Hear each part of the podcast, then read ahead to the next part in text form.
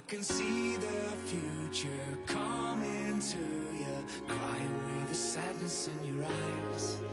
And I can find a faith in days I've wasted, been around enough to feel alive.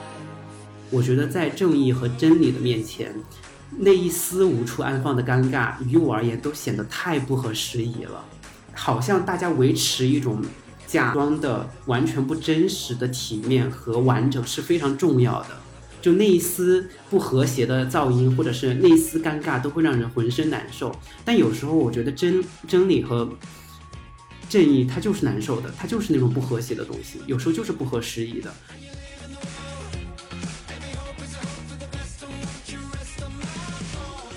之前不也说了吗？我一开始看到周六一现场的时候，我其实一开始是被吓到了的。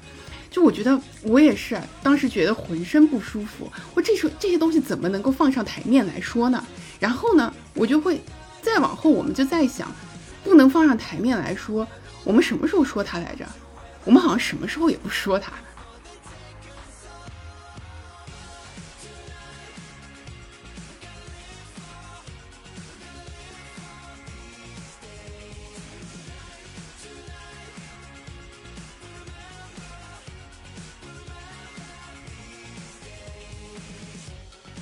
Hello，大家好，欢迎收听《从长计议》新一期的节目，我是亚龙。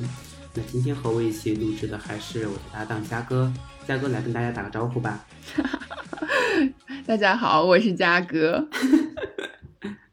又是只有我们两个人的一期节目。那今天其实我们想聊一个嗯比较特别的一个话题，是因为就在我们录制的今天的早上，嗯，巴黎时间早上。我看到了一条新闻，就是说脱口秀呃喜剧演员 Trevor Noah 他即将嗯从他的每日秀，也就是 The Daily Show 辞职，以后就不再担任这个秀的主持人了。那其实对于不了解这个每日秀的观众朋友来，我可以简短的来介绍一下 The Daily Show。它其实是从上世纪呃好像是九六年的时候就开始来办的这样的一个节目，是在呃。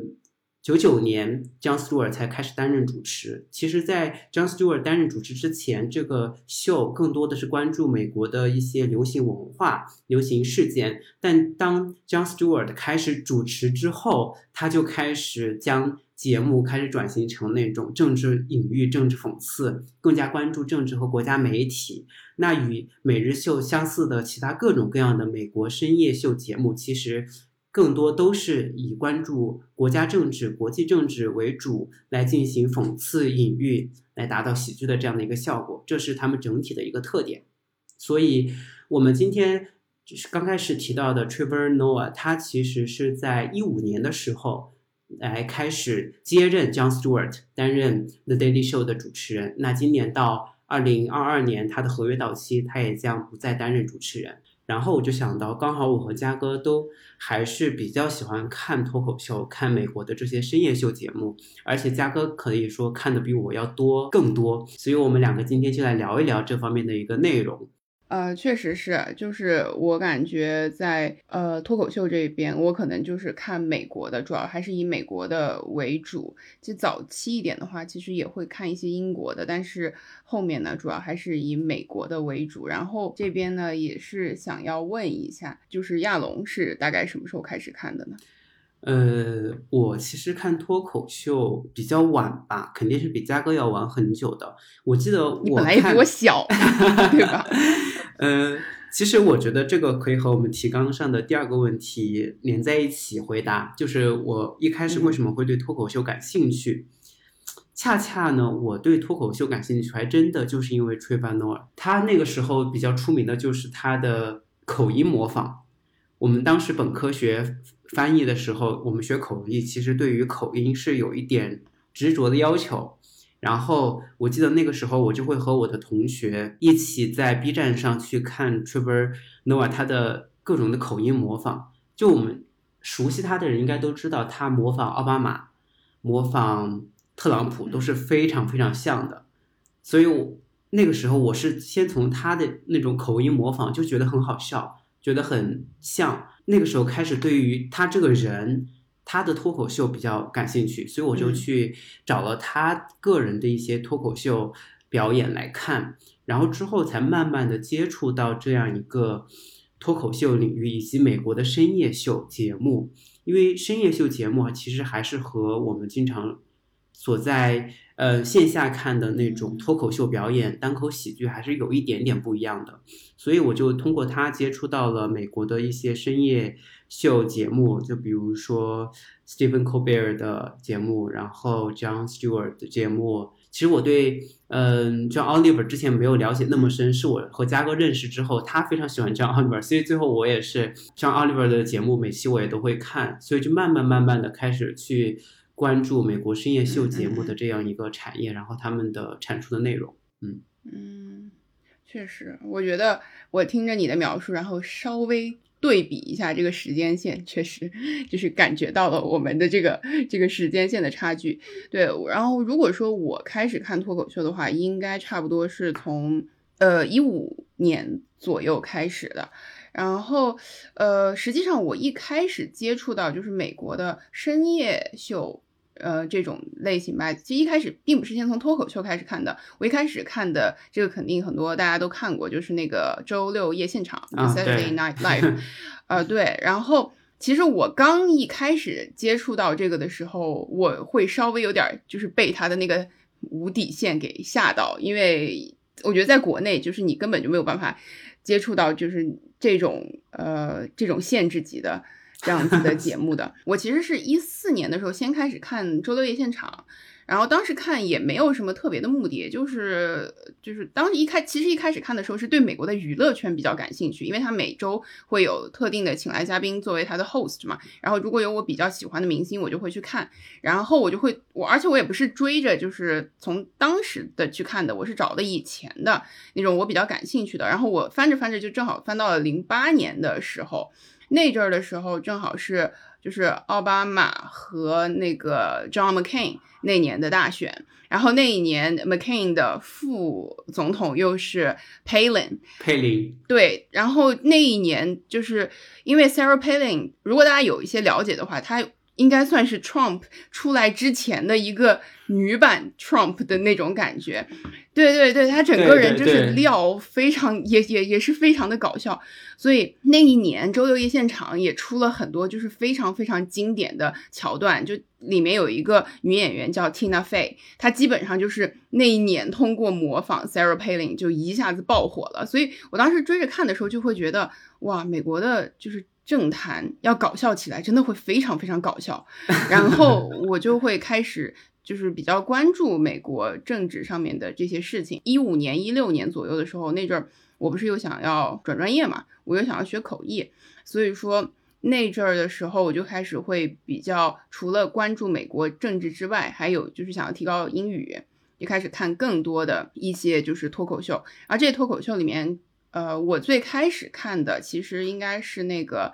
呃 Late Night with Seth Meyer。这个这个是那个那个 Seth Meyers，他正好就是之前周六夜现场的一个演员，然后他后面从那个节目里面出来之后，他在 NBC 晚上自己有了自己的节目，先从那个开始看，然后慢慢慢慢的，然后看了一一部分的吧，当时的这个 The Daily Show，当时还是 John Stewart。然后再往后就是 Stephen Colbert，然后最后最后我其实看到的才是 Last Week Tonight，但是呢，这个是我最喜欢的，嗯。是 John Oliver 主持的嘛，这个是我最喜欢的，所以说就是这样的一个时间线，相当于是看了很多很多，但是我最喜欢的还是 Last Week Tonight，对，嗯，待会儿我们可以单独给你，就是留一份时间出来，让你好好夸一夸这样子 Oliver。是的，是的，对，他的确他的节目做的非常的好，现在我也是每一期必追。像我说我最喜欢 John Oliver，那你呢？就是 The Daily Show 吗，呃，如果说秀的话，其实我觉得 Last Week Tonight 和那个 The Daily Show 都是我非常喜欢的秀。然后就按脱口喜剧演员来讲的话，我可能还是最喜欢 Stephen Colbert 和 John 嗯 Stewart，就是我觉得他们两个就是是两种完全不同的风格。但是就是又能够给我力量的那样一种。其实我们今天在录制之前，我和嘉哥就稍微聊到了，就是喜剧到底能不能给人产生一种激励的作用。嗯，我们先短暂的，我先短暂的说一下我自己的看法，我自己的感受，就是我的确是感受到了这种激励的作用的。就是 Stephen Colbert，他是那种非常，他就是让我第一次感觉到那种 Britney is new sexy 的那种人，嗯他他能够背诵《指环王》，然后他的那些桥段都是能够张口就来，包括之前他在采访，嗯，伦敦生活的编呃编剧和主演，嗯嗯，就是飞编的时候，嗯他也不是一个采访，对，张口就来 Heaven in the he- 嗯 Hound in the Heaven 天堂里面的猎狗，也是就让我感觉这个人怎么可以这么性感，就是他的那个知识储备就是是。mind blowing，而且就是嗯，他是代表着在我心中他是代表着那种平和力量的一极。就是他的节目也很搞笑，但是我觉得他整体的基调是，嗯，在非常平和的一种叙述中，来把很多利害关系、很多矛盾点把它抓出来。但是 John Stewart 他就是一种啊，完全是脱缰的野马，我感觉就是我每次看他的节目，就听他说那种限制词语，就是就我就会非常爽，因为他会非常非常真情流露的把他的一些嗯情感，他的一些批判全部流露出来。这可能也是他表演的风格、表演的内容的一部分。但我的确能够感受到他的这样一种愤怒和他那种不甘心，就是对于现状，对于现在人。他自己又本身是个自由派的一个人士，对于那种非常极端保守力量的一种反扑，他是感到非常愤怒、焦虑的。包括在二零年大选的，我记得是前四天、前五天的时候，他刚好就上了那个嗯 Stephen Colbert 的节目，然后他们两个人在线上连线的时候，就可以看到 John Stewart 他是一个非常焦虑的状态，因为还有四天大选的结果就要出来了，而没有人知道二零年大选的时候到底谁会获胜，而且当时的本来就是选举的一个情况都非常的焦灼，所以不不确定因素实在太多，他就非常的非常的焦虑，然后在节目中也表也非常明显的表现出来了，然后他就让那个 Stephen Colbert 去安慰他，让让他拿出自己最擅长的《指环王》的选段，然后对 Colbert 他就是真的就张口就来，就是当时《指环王》第三《王者归来》里面，他们快要到达摩多山，然后山姆他望着天空，然后那一段整段的描写他就给他背下来了，然后就中心意思就是，的确黑暗就在眼前，但是你再抬头望去，你会发现黑暗它只是暂时的。终将会有光洒进来，当然这只是我一个中文版非常简陋的一个概述，它的原文要优美的多。就那一刻，我就感觉我受到很大的安慰和鼓励。刚好时间节点也是二零年，就是疫情非常反复，然后美国政治也是处于非常不确定的那一年，然后就会给我一点鼓励吧，就是相信还还是有希望的，嗯，所以我最喜欢他们两个人了。但是，现在嗯，John Stewart 他的新节目在 Apple Plus 上面是播出了嘛，就是嗯 The Problems Problem 也很好看，就是对推荐大家去看，嗯。嗯，怎么说？我其实啊，虽然说我现在是最喜欢 John Oliver 的节目，但是我可以就是感受到，就是 John Oliver，然后 John Stewart 应该是不对，重新换个顺序说，John Stewart，呃，Stephen Colbert 和 John Oliver，因为他们三个人其实之前都是在 The Daily Show 工作的，Show，对对对，就可以，就是经常也会有很多的网友也说嘛，就是 The Daily Show 真的是人才辈出，出来了很多很多，就是非常非常优秀的这种就是 stand up comedian，呃，但是就是从我个人的审美角度吧，我还是就是会更喜欢 John Oliver，就主要是因为 John Oliver 他身上有一种就是那种自带的英国人的那种 depressing 的气质，嗯嗯嗯，对，呃，对，就是他。首先，你可以感受到他不是一个特别把自己当回事儿的人，就他会有非常非常多的那种我非常喜欢的，就是 self-deprecating jokes。对，我也想到这个词。对，自我贬低的那种的。其中，我反正我记得他有说过一个，就有很多人，比如说会攻击他的长相，因为他的他的鼻子特别大嘛。就是说他有有人说他就是长得老鼠像，或者是长得像那种鸟，像猫头鹰。然后他自己说的，就说他觉得自己长得像哈利波特在门把手上面的倒影，就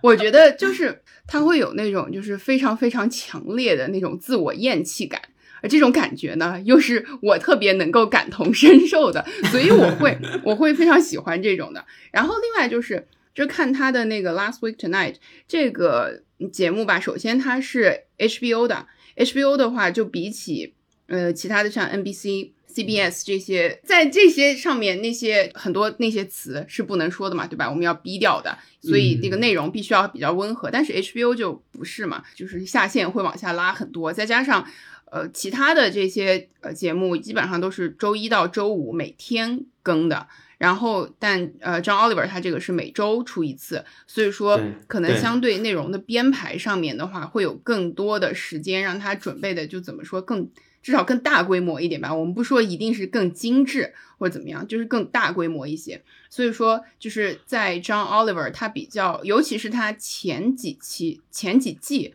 的那个节目中，就经常会有一些很大手笔的操作。就比如说，就他一下子出圈的那一那一集，我记得特别清楚，是第一季的第五集。第五集的时候，就是当时美国那个 FCC。Federal Communication 啊，对对对对对对对，联邦通讯委员会，对他们宣布说要就是要取消 Net Neutrality，就是互联网中立性。呃，然后呢，就是呃那一期就 John Oliver 他就专门在讲这个事情，因为很多人其实他并不清楚什么是 Net Neutrality，然后他就给观众讲，其实就是说。呃，如果取消了 net neutrality 以后呢，就会意味着这个呃，相当于这个网络它就不再是一个完全平等的这个言论通道了，可能是这个通信商他就可能会根据，比如说他跟谁签的合约，谁给他钱多，可能他的这个服务就会更快一些，所以就不再平等了，然后他就去煽动所有的网友去到 FCC 的官网上面。去留言，那那一期真的特别特别的精彩，因为他们在就是正式出台这个决定之前，他们会留了三十天的时间专门收集公众意见，然后这三十天那个网站就彻底瘫痪了，然后这个瘫痪了之后呢，这个新闻就网络瘫痪的新闻又被爆出来，然后 John Oliver 他的这个节目就是就是又再火了一把，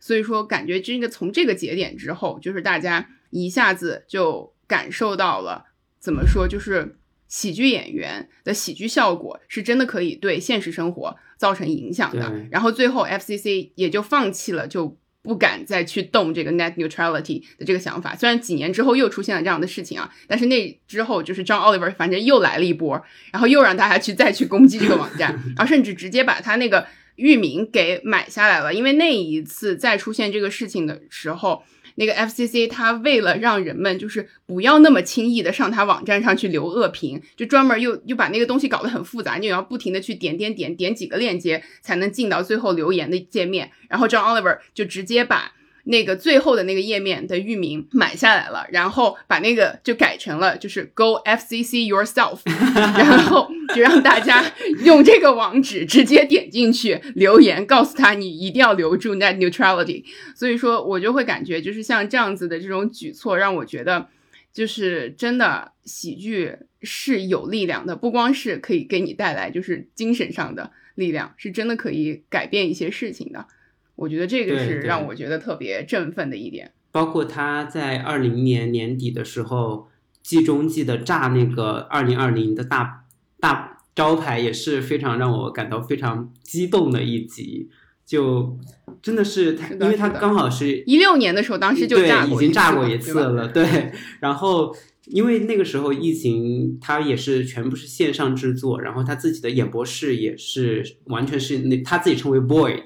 就 是一片虚无，然后他在虚无当中走到那个一个山谷里面，然后把二零二零炸掉，真的是让人看得非常的爽。呃，那其实我们聊了几位呃喜剧演员，其实我们还可以再聊一聊 Trevor Noah，因为他是我们这一期节目的源头嘛。嗯嗯，Trevor Noah 他他其实是南非人，他自己是混血，他爸爸是瑞士的德国人，然后他妈妈是南非本地的一位黑人。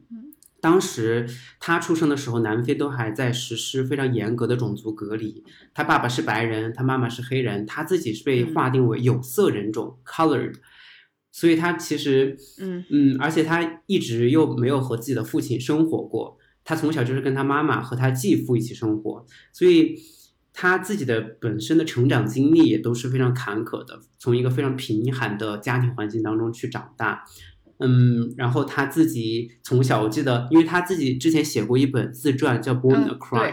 好像中文译名叫《天生有罪》还是什么。哦，是是吗？我不哦太清楚中文译名。对，就是因为他这一个标题的寓意就是他自己是一个混血，在当时其实是非常少见的。他会觉得自己出生就是一种罪过，所以他在他自己的自传里面就详细的讲述了他童年到他长大时期他经历的一切，所以就让我非常的感慨。但是他的确他自己又非常出圈，因为我记得中国网友最了解的，我猜啊，只是我个人的猜测，可能就是 Trevor Noah，因为他曾经被央视报道过哦，。是吗？他之前有一段，对他之前有一段在 The Daily Show 上面是去，嗯，讽刺美国的极端，呃，迷信主义吧，就是那种迷信人士说什么，呃，新冠是由中国引引起的，他们为什么在国外大兴五 G 的基建建设呢？就是因为五 G 基建是传播新冠的什么中转站啊、信号塔呀、什么之类的，然后他就也反驳了这一点吧。然后更早的时候是包括那个时候，嗯、中美贸易战的时候，华为公司在美国是受到了一定的制裁。然后他当时也是就这个问题进行了一些不偏不倚的发言吧，然后就被央视嗯转播了。他当时他自己还得知了这个消息，他觉得非常高兴。他说他终于成为一个名人，就全世界都听到了他的节目。当然这一点他自己的表述我们暂且不谈啊，就是 我觉得他这一个就是非常高兴的发言本身就带有很强的喜剧效果，就是我们大家懂的都懂。所以我就觉得他本身，他这个人可能在中国的知名度也是蛮高的。然后他今年二零二二年的时候也参加了美国白宫的记者招待会嘛，也贡献了一段嗯、呃非常精彩的一个算脱口秀表演吧。如果大家感兴趣的话，也可以去网上搜一下，非常的好看。嗯是的，而且我就再补充最后一小点，就是我觉得他非常帅，我觉得他好帅哦。哦，真的吗？哦，是的，是的，这个我倒是没有注意。是的，我觉得他挺帅的，嗯，所以说我感觉啊，就是说了这么多，其实我们提到的这些脱口秀演员吧，我们对他的呃这种评价或者是喜好，其实都是根据我们自己对于幽默或者是对于脱口秀，他应该我们觉得应该是什么样的的一种审美，一种个人的审美来评价的。所以说，就是谈到对脱口秀的个人审美的话，我就想问一下，就是亚龙，你是觉得那种让你就是哈哈大笑的呃脱口秀，你更喜欢，还是就怎么说，就是听完了之后让你可能心里有点梗，然后会让你一直去想这个事情的这种，你你会觉得你更喜欢哪一种？嗯，其实我我从我有限的脱口秀的观看经历上 来看的话，其实我发现两种分不开，好像。嗯。就我喜欢的脱口秀，一般都是能够让我大笑，并且最后看完之后引发我深思的那种节目。我我不知道嘉哥你有没有同样的感受，就是因为我们两个基本上都是看国外美，尤其是美国的脱口秀比较多，我发现他们经常讲的就是，嗯，像你刚才说的，更加没有底线，更加大胆，什么都敢讲，所以我会觉得他们的本身的一个笑料的一个基础就要丰富一点。然后，因为无下限，所以什么都敢讲，什么都笑料都敢往外抛，我就会感觉，其实让人笑出来是更容易的。当然，这其中是有很多文化因素是要去克服的。如果你不懂这个梗，那你你就没有办法去笑出来。那如何去懂这个笑梗，也是你不断的去积累观看的经验、经历，然后你慢慢慢慢会懂得更多。我之所以觉得，嗯，他们两个分不开，是因为我们经常在说脱口秀就是一个冒犯的艺术，观众是站在被冒犯的一方。嗯，在我自己个人的理解里面，被冒犯就意味着矛盾被指出来，对，或者是我们社会当中一些利益关系被完全的剖开来看，给大家看。而我自己又觉得，被冒犯的那一方往往都是利益的所得方，就是大部分情况下，我自己认为是这样。所以，当这些脱口秀喜剧演员，他们把平日里你那些习以为常的特权呀、利益呀，或者是默认的一些公序良俗，全部非常生硬的、非常直接的把它撕开来，摆摆摆在大家面前给大家看的时候，我就会觉得没有办法不引人深思，没有办法不去让人去思考这个社会到底出现了什么问题，尤其是在那些底下观众里面坐着的。有特权阶级，也有那些受到压迫的一方。当我们在聊到女权，我们聊到政治上的一些保守主义，我们聊到社会的边缘群体的时候，其实都是这样的一个效果。所以，我觉得他们在创造非常多笑料的同时，的确就是很容易达到一个 引人深思的一个效果。就是因为，因为现在国外的那种，嗯，用中文我不知道怎么说，就叫 woke culture。我不知道用中文怎么去翻译，然后还有 cancel culture，就是非常的盛行。那你的确在这种情况之下，我觉得，嗯，喜剧的一个笑料、一个笑点和它的本身的一个内涵性是完全不冲突，而且是应该本来就应该有机的结合到一起的。嗯嗯，是，我觉得对，是我我我同意你之前的这些说法，就是怎么说？所以我说可能是个人对于。脱口秀的一个审美吧，就我之所以问这个问题啊，是因为我会这这一点稍微有点 snob 的那点意味，我会觉得就是脱口秀它可能更偏向一个就是那个 intellectual 的那个层面，怎么说就是。一种脑力的那种层面，就是让我去感受语言的魅力的这种，对对对，嗯，就是因为就是各个就是演员他也有不同的风格，有的同样是抖包袱，可能有的人他会更偏向于模仿或者夸张那种偏搞怪类的，然后有的人呢，他可能就是用语言本身嬉笑怒骂之，然后对我觉得我可能从我个人的审美上来说，我会更偏向于后者。这种的，嗯，然。后我会觉得就是后者吧，他可能对，就是像我刚才所说的，就是用语言本身让人看到可能平常习以为常的生活中的那些不公正、不合理，然后引发人们的思考，然后有足够多的人开始这么想以后，我们才可能产生改变嘛。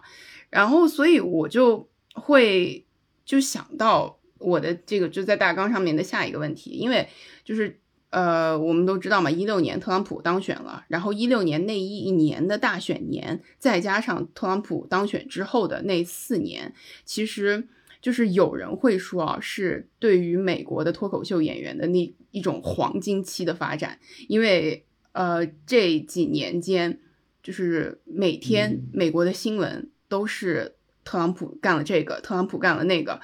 对，然后 就是有人会说这个是对于脱口秀演员的一个巨大的红利，你觉得就是对于这一点你是认认可的吗？因为我有看到过有一些演员，有一些这些脱口秀演员，他们在被采访的时候就被问到过这个问题。嗯，其实很多人是他们自己很多人是不认同的，你你会觉得呢？就是这几年。的脱口秀极其精彩。呃，我会觉得，的确，就从他的节目效果和他的那种表演呈现，以及观众的一个反响来看的话，我觉得的确这几年的脱口秀节目非常的精彩，的确是那种针砭时弊、那种嬉笑怒骂，是以前反正在我接触还比较少的时候，那个时候其实就不太能够感受到的。但是，就真正的去说是。它发展的巨大的红利，嗯，我觉得这样一个问题可能要辩证来看，就是我自己的一个看法啊。因为喜剧它本身就是反映现实、讽刺现实，嗯，观众的反响越大，就是越说明社会上问题重重，急需解带的解解决的问题非常的多。但是我又会觉得，我如果只是放眼喜剧这样一个行业的话。我会没有太多的看法，是因为我觉得在一个运作非常正常的一个民主国家里面，就即使是左翼、右翼，他们的民粹都在兴起，看就是他们的言论非常的反智，非常的极端，但只要能够允许讽刺喜剧的存在，或者说更大层面上来说。允许媒体作为第四权利的存在，我就会觉得好像这个问题并没有那么严重，就是我还会保有一点希望，就是我相信嘉哥肯定已经懂了我的意思，所以我就会觉得说，嗯，在这个问题上，他巨大红利就是从他的节目呈现来看，的确是如此。我觉得仿佛那些脱口秀演员他们就焕发生机一样，就是源源不断的材料，源源不断的段子，而且不止在喜剧行业，在新闻界也是如此。我记得 CNN 他在特朗普当选的那几年，就还专门成立那种 fact checking 小组，就每天都要查，每天都要查。但是拜登当选总统之后，他们说就是这个小组基本上就像失业了，就没有什么需要去纠正的一些事实性错误。嗯，我觉得在一个动荡的黑暗的时期，几乎所有的行业，尤其是内容产出行业，可能都会有这样一种难以抑制的表达欲。那如果这种表达欲不会被外界遏制，那就会呈现出比较精彩的一些讽刺的效果和文本。但是就整个社会发展来说的话，我觉得如果这种黑暗的时期一直持续下去，得不到任何方面的嗯限制制衡，那这短暂的这样昙花一现又有什么用呢？万一以后直接就将你这样一个行业取缔，不允许你上台讲话，不允许你讲笑话了。那你能又能怎么办呢？所以我就会觉得，嗯，是有一个机制性的、机构性的前提在，在这个前提情况之下，我就不会感觉那么的绝望吧。所以我觉得，嗯，在这种情况之下，虽然特朗普当选这四年的确就是让人政治性抑郁的四年，但是就脱口秀来讲，真的很精彩。嗯，是，我觉得我同意亚龙所说的，就是从节目的效果。来说的话，这四年真的是花样纷呈，调个台就笑，调个台就笑，真的真的，对，就是所有的都是材料太丰富，像 Jimmy Fallon、Jimmy Kimmel 啊那些特别多，就是每一个台都在演。嗯，是的，是的，这一点我是同意的。然后呢，但是我觉得，就是我刚才最开始提的这个问题啊，就是。乱世是不是他们的红利？嗯，我觉得我不是特别认同，因为我我可能更多的是出于就是我们作为观众的这种受众的心理来看到，就是因为我会觉得就是那种特朗普当选期间的那种疯狂的乱世，本身它就带着一种那种特别不正常、特别荒谬的属性，就是这个事实本身它就是。非常荒谬的。然后，如果你能够就是站出来，作为一个旁观者的角度来看这个事情的话，你先不需要任何人的点评，你就光看这个事实本身，它就已经足够搞笑了。然后就在这种情况下，就就比如说哈，就在特朗普他竞选期间和当选之后，他经常每天都会说出一些非常非常神经病的话。然后呢，就 你刚才不是也说了嘛，就是只是报道。这个事实本身就听上去就会让人感觉好像是在看脱口秀一样的荒谬。然后呢，怎么说呢？就脱口秀演员本身，他可能就是需要做的就是，嗯，我把他的我把特朗普说的话再给观众讲一遍，观众呢就是会笑，就是会笑。然后我就会稍微有一种担忧，就是白天看新闻的时候，我们看到的是事实真实发生的事情，然后我笑了。然后等到晚上，我再打开深夜秀，看到的就是深夜秀的演员来跟我就再说一遍白天我的总统说过的话，我就又笑了。然后就是笑着笑着，就是可能就就不知道就是这种怎么说，这种政治娱乐化、娱乐政治化以后，我就觉得大家就会就会有点麻。是的，因为就是对，因为你之前也也说嘛，就是就是 CNN 它会有那个 fact checking group。然后其实各个报纸也都会有，《纽约时报》像呃《华盛顿邮报》他们都有。就是特朗普他说的这种错的东西实在是太多了，但是每一次大家揪出来，每一次揪出来，揪多了以后，就作为观者他也会有那种疲惫感。我记得就是 John Oliver 他就说过，就特朗普他在竞选期间，包括当选之后，他的那种策略就有一点点像，就是那种叫啥叫啥，有一种杂技，不是走钉板吗？你踩一根钉子就会被扎到，但是如果有一千根钉子，你踩过去就没有事儿。所以说，就是特朗普就感觉慢慢的变成了这样子，所以就大家好像因为他的行为本身足够搞笑，所以大家好像慢慢慢慢的就是笑这个表象本身，但是很难去真正的思考这个问题背后意味的东西到底有多可怕，因为上面的一层就足够搞笑了，我笑完了。明天还有新的笑料，然后可能比如说，直到直到特朗普任命了第一个最高法院的呃人，任命了第二个最高法院的人，任命了第三个，然后到后面 Roe v. Wade 被取消了。对对对，就这这一步一步的，对，就是笑着笑着，反正事情就变成这样子了。然后，然后大家才会非常痛的去是的，是的，去再去回顾我们怎么一步一步走到今天的。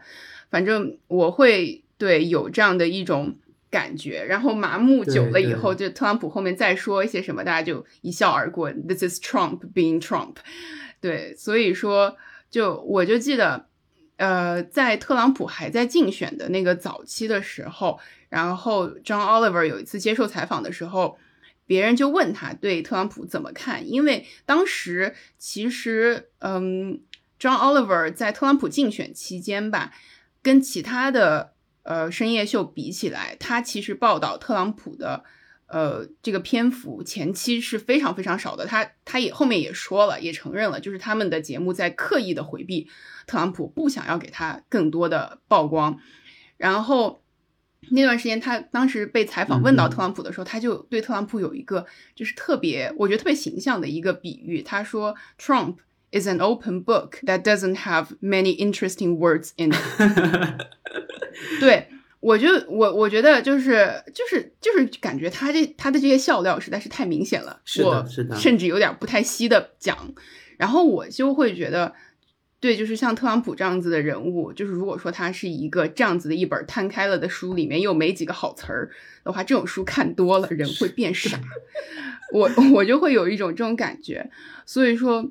就是我还是更希望，嗯，就是我们的生活即使是平淡一点儿。然后给这些喜剧演员们更多的挑战，让他们去更多的去发掘这种更深层的潜在的不公，让他们去探索，让我们意识到，因为更浅层的那种 ridiculousness，大家是都可以看到的。对，所以我觉得这个是我对喜剧的这样一种审美。我非常同意嘉哥刚才说的这些观点，就是政治娱乐化。当然，在美国这个脱口秀深夜节目上。本来就是如此了，他们就是通过那种讽刺式的表演形式来反映政坛的生态。但我非常同意嘉哥刚才说的，就是如果仅仅聚焦于特朗普以及他那种非常低级、非常令人无语的像神经病一样的一些错误和他的一些搞笑的点，的确会让人很麻木，而且会让人产生一种错觉，就是在看一个跳梁小丑。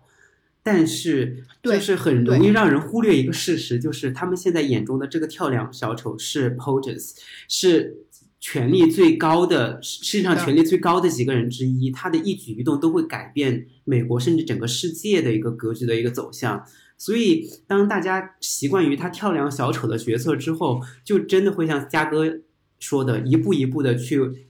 忽略他所做的一切改变世界的事情。就退出巴黎气候协定啊，任命各种各样的保守大法官，然后最后导致 Roe v. Wade 被推翻，就是会让人感到啊，就是我们是怎么走到今天这一步的。另外还有一点，就也是嘉哥刚才有提到的，就是大家过多于关注于这样一个人、这样一个总统之后，很容易忽略深层次的一个问题。因为很多人其实，在特朗普当选之后，都开始集火攻击他，说他怎么怎么样，但。其实后来也有相似的，我认为是更加理性的声音出现的，就是说特朗普他并不是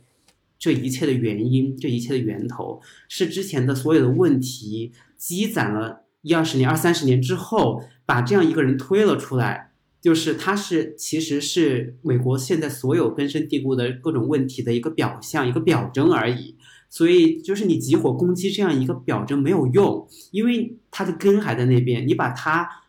就是把它打倒之后，还会有第二个表象出来。只要你不解决问题，那就会有第二个、第三个、第四个特朗普出来。到时候怎么办呢？就是又让去深夜秀的这各种脱口秀演员去讽刺他嘛。讽刺完了之后，希望下一个上台的总统是个正常人。我觉得这样的确是没有什么用的。嗯，我觉得也和喜剧它本身的一个初衷是背道而驰的。对，是的，是的。然后就比如说像二零年大选那阵儿的时候。像其实我对二零年大选的关注并没有给到像一六年那么多，因为我觉得经历了一六年的那个之后呢，我其实说实在的，我当时一直 坚信二零年特朗普会连任的，这就是我对于人性的这种认知。我真的是坚信特朗普会连任的，呃，而且就包括就是像那个二零年的时候，拜登在那个民主党的这个 convention 提名的候选人会就是发言嘛，然后他在里面就嗯说，就是像特朗普不能代表我们。呃，我们的国家不是这样子的，我们的民众不是这样子的。但是呢，我就觉得听着这种话，对，就会觉得，就像亚龙刚才说的，就就特朗普是种种种种问题的一个表征。然后你怎么可能到现在再站出来跟他割裂呢？他怎么不代表你们呢？很大的一部分的美国民众，因为就是这样子相信的。然后才会一步一步把这样的一个人推出来的嘛？你必须要承认他就是你的一部分，对对，然后才可能开始去解决这个问题。所以我觉得就就是这样子。是的，我们咋聊到这块儿来的？不知道，让我把它拉回来一下。嗯，其实我们刚才聊了很多我们自己的一些看法呀，那我们其实可以还再来聊一聊，就是我们众多的喜欢的脱口秀演员，他给我们带来了怎样的影响？就不管是嘉哥之前说的他们语言的精妙。还是他们价值观上的一种拔高？你觉得他对于你个人来说产生了怎样的影响呢？嗯，首先呢，我觉得就拿 John Oliver 来说吧。首先，我会喜欢他，也是因为呃，我们怎么说，就是对于喜剧的看法，或者是。就是对于他身上那种气质的认同，我就是再强调一遍，我真的非常喜欢那种带有 depressing 气质的喜剧演员，因为我觉得确实就是喜剧，我相信喜剧的内核就是挺悲剧的。一个喜剧演员，他要真的想要毫无顾忌的对于任何事情进行调侃的话，首先他必须要把自己彻底放下。就是真的完全不把自己当回事儿，他也自己不会被 offended，呃，然后呢，我们才可以就是大展手脚嘛。呃，我就我就记得特别清楚，John Oliver 他曾经，呃，他当时好像是跟 Ecuador 厄瓜多尔的一个总总统，他当时在他的节目上就说，这个厄瓜多尔的这个总统实在是脸皮太薄了，就就那个总统他经常会。呃，在每星期会搞一个电视直播，然后在那个电视直播上面专门攻，就是回应那些前一周攻击过自己的人，然后他还会对他，他会直接拿手机就是念出人家的就是脸书账号，或者是念出人家的 Twitter 账号，然后召集他的支持者去对去这个账号上去反击人家那个。呃，John Oliver 他就指出，就是真的不行。你作为一个国家领导人，你脸皮太薄了，怎么能这样呢？你看看我，他说我曾经是非常非常敏感的，然后我成为了一个喜剧演员，我天天被人羞辱。你就去看看我们的这个呃 YouTube 下面的这个留言板，我天天被别人羞辱。我现在已经就是 dead inside，我现在已经感觉不到任何事情了，就。这个呢，然后他说，This makes me stronger, emptier, stronger。然后，对我就会非常喜欢，就是这种气质。虽然说吧，这不一定是一种完全健康的气质，但是呢，我会觉得这个是对我影响比较大的。然后我也是，我自认为我是一个非常能够自我嘲笑的人。所以说，嗯，我觉得这个是最吸引我的，它给我带来的最大的影响。嗯。其实说到这一块的话，我会觉得就是在价值观方面会给我带来非常大的影响。嗯，我可以说就是脱看脱口秀、看深夜秀，其实就是很大程度上促进了、促使了我的一些三观的转变啊，就是价值观的一些塑形。我记得，嗯，在今年的马克吐温奖，马克吐温奖就是专门给喜剧界设立了一个奖来颁给对。美国喜剧界非常有卓越贡献的人，就像马克·吐温那一样，嗯，这是背景介绍。那今年刚好这个奖就是颁给了 John Stewart，然后他自己当然也有发言，这个待会儿我可以再来讲一讲。但是当时有很多喜剧演员就是会也会上台发言，或者是录那种提前录好的视频来恭喜他来 endorse。然后当然将 Oliver 也录了视频，然后他当时就给了一段 eulogy。这就体现了嘉哥说的喜剧演员把自己放的是有多低。他就是用用一段非常巧妙的像悼词一般的嗯念白吧来说，就是 John Stewart 已经死了。对他不仅 dead inside，、嗯然后他就是 dead completely，然后他反正就是方方面面都死透了，然后他来贡献了一段非常搞笑的一个是的，嗯，一个段祝词吧。然后当时他有另外一位喜剧演员，他就来自埃及的那个 Basin Youssef，他当他是对他之前是埃及的一位医生，他是他当时他就上台给了一段讲话，讲述了他与 John Stewart 的一种渊源。他说他是在呃零三年的时候第一次看在电视节目上看到的 John Stewart，因为那个时候 John Stewart 正在主持的 Daily Show。然后他也非常想要去做这样一种类似的脱口秀。之后是一一年阿拉伯阿拉伯之春之后呢，他就在 YouTube 上上传了他那种非常粗制滥造的一些喜剧节目，然后就火了。然后他就被邀请他们电视嗯被邀请到电视台去做这种脱口秀节目。然后果不其然，他就是会被逮会被逮捕，然后会被审问，然后经历了非常多的困难。那到呃，后来就是军方接管埃及之后，他的秀就被取消了，他也不得不逃离埃及。所以他在讲这个故事的时候，我就在想，他是一个非常典型的例子，就是脱口秀到底能够怎样影响到人们。他嗯他里面讲到 John Stewart 影响了他，但是我自己在看到这样一段讲话的时候，我在想，除了 John Stewart，或者更广的来说，脱口秀到底影响到了我什么？这是一个非常，我就觉得是一个非常深刻的影响，是非常难以磨灭的影响。我就会觉得，嗯，不管认不认同吧，至少在我自己的价值体系里面，民主就是一种选择。那我们经常说，自由就是勇气所赋予的功勋章。我永远坚持这一点，自由不是免费的。啊，我突然想起来，这好像是一个谐音梗，free is freedom is not free，对，对，因为包括结合最近的时事来看，伊朗那边，我今天也是看到新闻，就是说在差不多有四十多个人丧生，上百人被逮捕的情况之下，伊朗的那些道德警察他们也停止了街头的一个巡查，因为本身这种街头的巡查就是这个整个事件的一个导火索嘛，所以我会觉得我们对于价值观的选择，其实就体现了我们文明的方向。就我们经常在讲人真的太渺小了，太不重要了，所以我觉得，所以在不去考虑人类文明的情况之下，的确人实在是太渺小了。我记得 Netflix 它之前出的《爱死机》，就是《爱死亡和机器人》，就是那个动画短片，第三季里面有一集就是丧尸围城。就是把整个世界都淹没了。当时世界上所有拥拥核国家都决定进行核打击，然后把整个世界炸没了，把整个地球都炸掉了。但是在这一集动画的最后结尾呢，整个地球都爆炸了。但是在遥远的宇宙，在整个庞大的星系里面，那只是宇宙放的一个小小的屁而已。就嗯就会让我觉得人类的确就是不重要。但是如果我们落到原地，我们去真的关心文明的发展的话，那每个人又是那样的重要。就是我们看似非常漫不经心的选择，其实都很有可能汇聚起来影响历史的进程。旁观者永远都是最轻松的，直到他们不再是旁观者为止。我相信这一点对，如果在社交媒体上，比如说微博比较活跃的网友，可能也会有所感受，就是因为疫情期间的各种各样的事情。所以怎么说呢？脱口秀带给我的影响就是，我相信这些正义和真真理，然后我愿意去坚守它。这让我想到另外一件事情，就是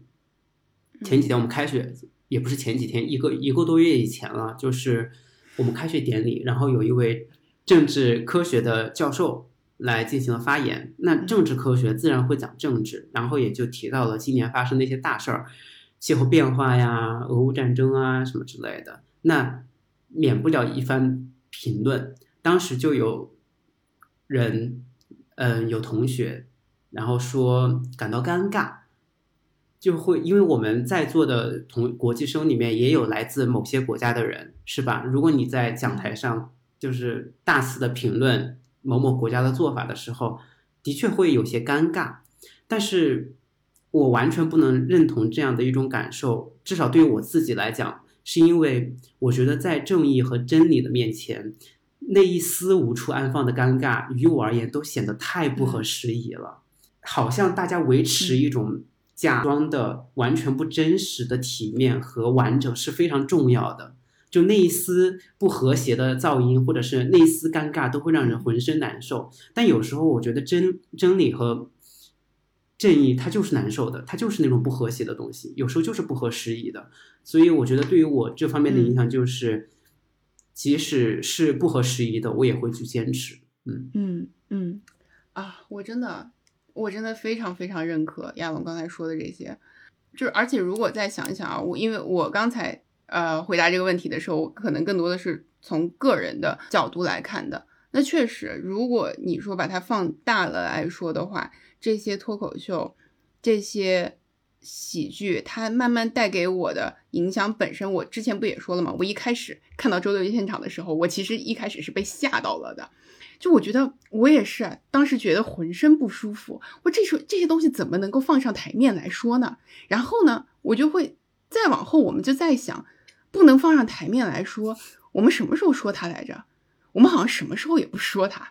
嗯，就是这个是一方面，再加上，嗯，我会对这些喜剧人本身非常非常的佩服，呃，怎么说呢？就是他们把这些事情算是看了个透透吧，分析了个透透，然后呢，还试图以一种相对来说比较轻松的方法。讲述出来，可以说，我觉得就是他们是很多情况下是内心非常非常绝望的，微笑着表演。但是呢，你就是如果去深挖他们他们在幕后，比如说进行的相关的呃工作，像 John Oliver 他的节目，其实有就是将节目所得就是支持过许多许多各种各样的组织。包括在特朗普刚当选的时候，他们也有呼吁过观众给各种各样的，包括就是比如说保护 LGBTQ 团体的这些组织进行捐款。就是通过这样子行为呢，你又可以感受到，就是他们都是那种，即使我对这个世界非常非常绝望，但是呢，就是我还是希望能够保护他那些就是善良的闪光点。所以说，就是这些呢，也是让我觉得得到了一些安慰的吧。因为我觉得从很多时候，在我关注一些社会新闻啊这些的时候，我也会有那种，我觉得我对这个社世界太绝望了，就是我也希望他就是有一天直接毁灭掉就完了。但是呢，我觉我会看着他们，我会觉得好像一些比我看的还要透彻的人，他们还在坚持着。这个本身呢，会给我带来很多的力量，我觉得。是的，我觉得脱口秀就是这样的神奇，它的内容就是那样的大胆，那样的跳脱，但是最后都还是引引导向了一个比较好的、比较向上的一种，不能说是结局吧，就是一种嗯走向，它会让人感受到还有很多事情没有做，我们需要去把它做做，把它做下去，坚持下去，就嗯，唉。就非常感慨，非常感慨，因为，嗯，我今天，呃，我昨天、今天在准备今天录节目的时候，我还专门去看了那个，嗯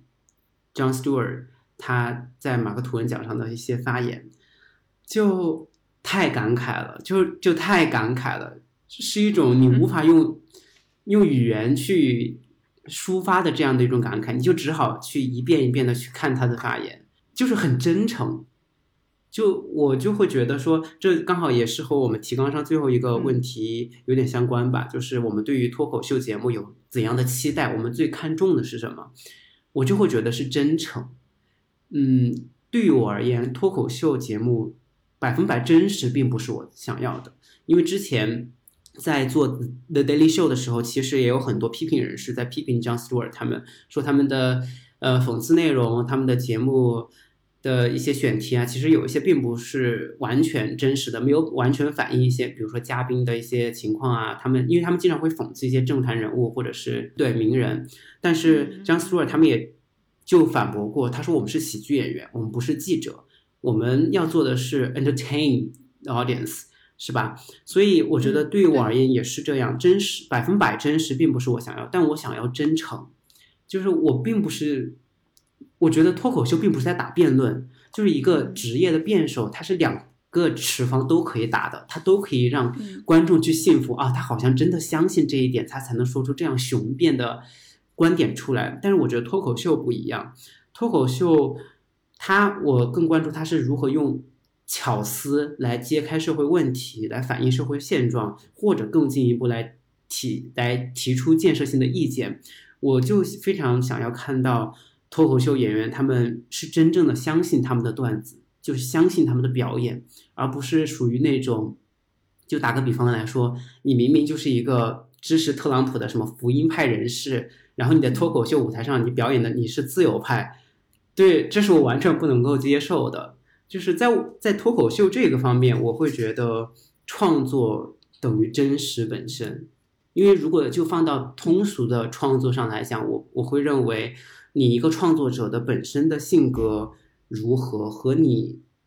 创作的文本的是否能够完全反映你这个人真实是无关的。你一个非常恶劣的人也可以创作出非常美妙的嗯东西，我我这点我是认同的。虽然说几率可能没有那么大，但是我是相信这样的存在的。但在脱口秀上面，我就更希望能够看到真实的一面吧。嗯。嗯因为本身我觉得他们创喜剧演员创作已经是一个非常艰难、非常孤独的一个过程。如果你在这上面还要加一层伪装，嗯就是你要去创作你根本就不相信的东西。而且我们今天讨论的脱口秀、深夜秀节目，大多都是政治讽刺类节目。嗯如果你在这个方面你不去相信你所说的东西，不去相信你反映的现实的话，那对我来说反正会挺幻灭的。嗯，是的，是的，对我我我非常认同亚文刚才说的那个，尤其是就是 John Stewart 提到的一个反驳的点，就是说他的节目不是新闻。对于这一点，我就是非常非常的认同。就是我希望的也是我们能够把就是脱口秀和新闻区分开来，因为在 John Oliver 他的那个 Last Week Tonight，尤其是前期的时候，其实有很多人说他在在做的节目不是 satire，不是讽刺，就是新闻，说他是 journalism，然后他就每一次被说到这个的时候，其实人家呃说这些的人，其实对他更多的是一种称赞，因为就是 Last Week Tonight 它刚出来的时候的这种形式是有一些就是在美国深夜秀里面没有出现过的这种形式，比较全新的，因为一周准备一次嘛，就是所以它背后的这些故事都是经过非常非常深入的调查，然后呃。就是资料收集非常非常的全，编排的非常非常的精心，所以有人就说他这个是 journalism，然后 John Oliver 他就每一次都会站出来反驳，说你如果说我这个是新闻的话，你就是真的太侮辱那些记者了。我们所做的其实真的就是把记者那些辛辛苦苦，有的甚至是冒着生命危险取材过来的素材，然后我们经过我们的就是喜剧加工创作之后。传输给观众，我们这个绝对不是新闻，然后也希望观众不要把我们当做新闻来摄取，因为就是如果是这样子的话，尤其是在特朗普的那个时期，好像新闻和就是讽刺新闻类的节目之间的差别 越来越小的这种时候，我觉得尤其就需要警惕什么是新闻，什么是。讽刺，所以我觉得就是对这一点是非常重要的。我希望，嗯，就是好的喜优质的喜剧内容能够真实的基础之上呢，然后更多的带给我们更多深入的思考。我觉得这个是非常重要的。是的，对，就再次强调一下，我们今天整期讨论的内容都是基于以美国为主的国际脱口秀节目和深夜秀节目。所以，的确，嗯，会感到脱口秀它本身蕴含的这种勃勃生机。所以我就想想到了，像 Stewart 他在那个领奖的时候说的一句话，他说：“Comedy survives every moment。”他说：“嗯，the exi existential threat to the comedy is not the Vogue Police, it's not the Fresh Prince, it's Crown Prince.” It's not the fragility of audiences, it's the fragility of leaders. 就因为当时的这个背景也是在二零二二年的时候，奥斯卡颁奖典礼上，Will Smith 不是当众扇了主持人 Chris Rock 一个耳光嘛？因为他开了玩笑，所以当时就是脱口秀他这种冒犯的艺术和他如何与观众之间保持一种界限，又被提到台面上来，去反反复复的讲。所以 John Stewart 他就说了，他说他说你们观众并不欠我们什么，嗯嗯，我们喜剧演员也只是在 entertain you，就没有做什么卓越的贡献。如果你看不惯我们，那你就用同样的方式讽刺我们、回击我们，就不要上台打我们。他就是把它当成一个段子来讲，他这样讲的。他对，不是 Don't hit us，他是这样讲的。所以，但是他核心的观点就是说，嗯，喜剧它是一个世界动向的一个瞭望塔，一个先照灯，它就是那个煤矿里面的金丝雀，是吧？所以就是当有什么动变局出现的时候，喜剧演员往往就是首当其冲，他们是最先会被针对的一个群体。所以叫 Oliver，他核心就是说，change how leaders lead，not how audiences think。是就真的就感慨。哦，这句话真的说的好。对啊，就是还能说什么？就是你，就是你所有想要去用华丽的词藻去说各种各样的大道理。啊，最后还是都全部都说不出口，就静静的去听他用非常调侃的语言来讲这些东西。我想这就是脱口秀的魅力。对，而且就是就刚那一句话，我也我也一下子就是感受到了英语的魅力。是的，就是说重点，说 重点，是的，是的，对，一下子就点到了重点。这也是脱口秀可能对我们语言方面的一个影响吧。对，好。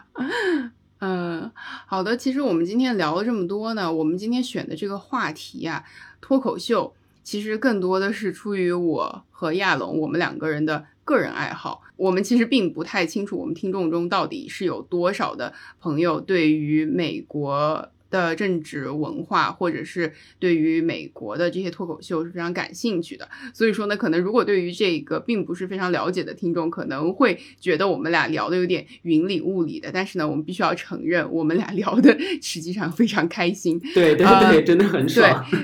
是的，是的，可能也相当于是进行了一次大规模的安利吧。对我觉得，就是不管是对于。呃，可能对于美国政治比较感兴趣的同学，还是就是对就单纯的想要提升语言能力的这些同学，我觉得多多多看一看脱口秀，其实都是挺好的。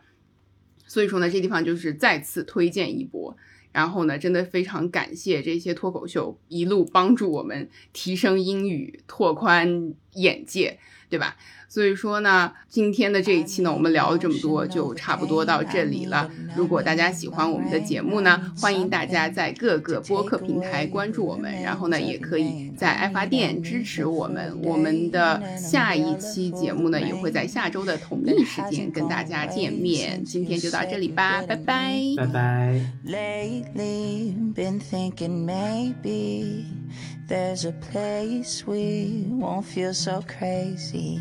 Then in a hazy mid-morning daydream I found a shady spot that they saved me. They said come be the newest member of the Broken Arts Club. We hate every little thing about the people that we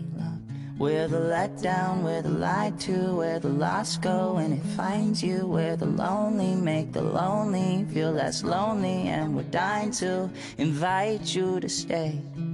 and take away the pain. Cause misery loves company. So hey, what do you say?